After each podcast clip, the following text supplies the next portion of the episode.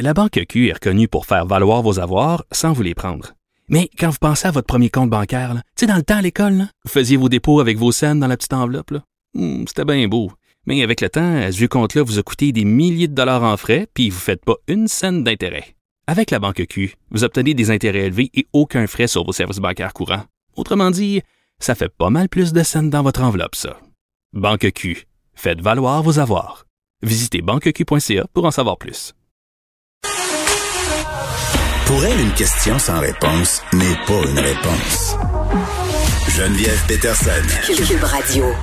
Il y a un nouveau refuge pour itinérants où sera permis l'alcool. Ça s'appelle un wet shelter et ça va être à Montréal. On parle avec James Hughes, qui est président et chef de la direction de la mission All Brewery. Monsieur Hughes, bonjour. Oui, bonjour. Bonjour, euh, Monsieur Hughes, pouvez-vous nous expliquer euh, c'est quoi euh, ce type de refuge-là? C'est un centre euh, de consommation, si on veut contrôler d'alcool, mais comment comment ça marche? Excellent, c'est ça. C'est une différence. C'est c'est pas un wet shelter euh, que comme vous avez mentionné. Oh. C'est un programme. Non, c'est pas vrai. C'est un programme structuré de gestion d'alcool. Donc c'est pour une clientèle là qui qui surconsomme de l'alcool. C'est des gens qui n'ont pas de contrôle sur la quantité d'alcool qu'ils consomment et maintenant sont Donc, qui consommeraient de toute façon. C'est ce que vous me dites. Donc, c'est ça. Donc, de de- d'aller de, 100 à 0 dans un coup, c'est souvent pas facile. Donc, de faire ça tranquillement, de réduire la consommation à un point que ça soit contrôlé et donc que la personne puisse commencer à prendre des décisions beaucoup plus sages, c'est c'est ça le but euh, du programme. Voilà. Mais c'est quoi un wet shelter alors? Un wet shelter, euh, c'est un lieu, et il y a dif- différentes défi- définitions, mais c'est une place où les gens peuvent consommer euh, comme qu'ils veulent, mais c'est dans un lieu sécuritaire.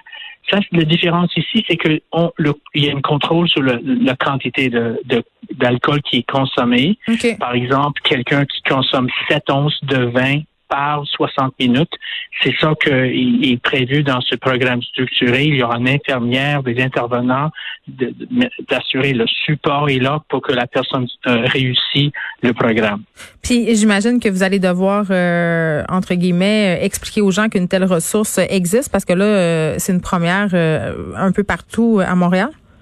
C'est ça. C'est un premier à Montréal, et- mais c'est pas le premier euh, au Canada, par Non. exemple. On a déjà ces services dans les autres villes, donc euh, nous aurons notre propre euh, programme de même.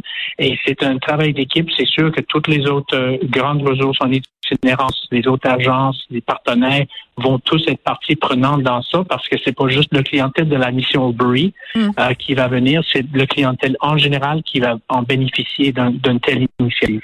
Les gens ont quand même, euh, puis je m'inclus là-dedans, là, certains préjugés par rapport à la consommation d'alcool, euh, d'alcool, pardon, de drogue chez les euh, chez les itinérants.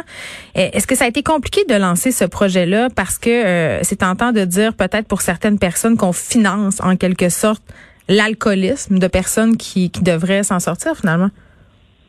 Oui, c'est la question, belle question. Euh, euh, oui, on va financer la consommation de l'alcool, mais beaucoup moins d'alcool.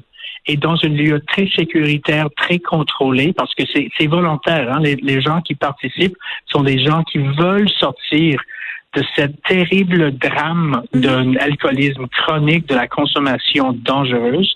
Et là, on va les aider là à se retrouver. Et c'est ça le but là, de, de en contrôlant la consommation, qui vont pouvoir commencer à penser à la réinsertion, le logement et tout- tous ces autres défis dont ils ne sont pas en mesure de faire actuellement à cause de cette manque de contrôle sur l'alcool. Puis en même temps, est-ce qu'on peut faire un parallèle peut-être euh, avec les centres d'injection supervisés? C'est pas tout à fait la même chose, mais le but, évidemment, c'est qu'on a affaire ici à des consommateurs qui vont consommer de toute façon. On les amène dans un lieu sécuritaire où la consommation se fait de façon Exact. encadrée, puis ils ont de l'aide. C'est ça, dans le fond, qu'on fait. Oui, mais bravo, c'est exactement, c'est la réduction des méfaits. C'est, c'est des gens euh, qui qui peuvent pas arrêter juste comme ça la consommation. Donc, Mm. on va les aider tranquillement à réduire la consommation pour que justement ils puissent en mesure de se, contrôler. Et là, si, si l'alcool est sous contrôle, la personne va prendre des meilleures décisions. Mm. Et là, donc, il y aura plus de, de- d'accidents euh, sur la rue et l'hospitalisation, les ambulances, la police, etc. Il va être plus de paix et donc des décisions beaucoup plus sages qui vont se prendre par la suite. Bon, et là, c'est un projet euh, pilote. Pourquoi seulement pilote? On pourrait penser que ça va prendre quelque chose pour prouver que c'est justifié de garder un tel endroit dans notre ville? Oui, non, c'est ça. C'est un pilote de trois mois parce que est-ce que c'est le bon lieu? quelle est la demande pour mm. un tel service? Quel type de service risque d'être euh, les meilleurs dans, dans, dans les faits? C'est ça qu'on va pratiquer les prochains mois avec euh, absolument que ça soit une, une agence ou un centre permanent à l'avenir. C'est combien de lits? C'est 10 lits pour hommes et 3 pour femmes. Donc 13 en total. OK, fait que c'est mixte c'est pas sur le même étage par contre. Là, on va, on sait, ça va, ça va, ça va avoir lieu hmm. dans l'hôpital Royal Victoria au deuxième et troisième étage respectivement hmm. euh, pour hommes et femmes et donc un lieu où il y aura encore une fois des infirmières, des intervenants, des gens qui vont pouvoir aider ces gens-là à, à, se contrôler et puis passer à la prochaine étape. Oui, Monsieur Youk, je parlais l'autre fois avec l'abbé Claude Paradis, là, que vous connaissez euh, sans aucun doute. On, se parlait de la situation euh, de l'itinérance, évidemment, à Montréal à l'approche de l'hiver. L'abbé Paradis, il s'est montré vraiment, vraiment, vraiment très inquiet. Il a même, il a même dit qu'il avait peur qu'il y ait des morts cet hiver encore davantage à cause du manque de lits, du manque de place, particulièrement avec la COVID-19. la situation sur le camping Notre-Dame, euh, le village euh, où se, sont réunis des itinérants ne cesse de grossir. Comment vous l'anticipez cet hiver-là qui arrive à grands pas? Oui, non, l'abbé Paradis, on est d'accord euh, avec lui que c'est un c'est un temps très précaire, l'intersection du Covid et de l'hiver au même temps. Ouais. c'est pas une bonne intersection, absolument pas. Ça, ça exige plus d'établissements, plus de lits. mais je pense qu'on est prêt. Euh, franchement, avec l'ouverture euh, de la place du puits, l'ouverture euh, bientôt des, des haltes chaleur. il y a plein de gens qui veulent pas y aller à ces endroits-là. Qu'est-ce qu'on fait avec ce monde-là? Pour les gens qui vont vouloir une place à l'intérieur, on va trouver une place. On a une navette qui va se mettre sur les rues de Montréal, comme qu'on a fait dans les années passées, pour s'assurer que les gens qui veulent une place vont en avoir une. Et ça, c'est notre, notre, c'est notre, c'est notre vocation c'est de protéger ce monde-là euh, l'année longue, incluant euh, l'hiver, incluant pendant le COVID. Fait qu'on a assez de. Une façon de le faire. On a assez de lits, c'est ce que vous me dites. C'est, sûr que ça, c'est possible qu'il va falloir changer euh, la nature et le nombre de lits. En, mais, mais on est en communication avec toutes les instances. On, est assez organisé, selon moi. Et je pense, euh, euh, comme qu'on a fait dans les années passées, on va réussir à s'assurer que tout le monde est en place.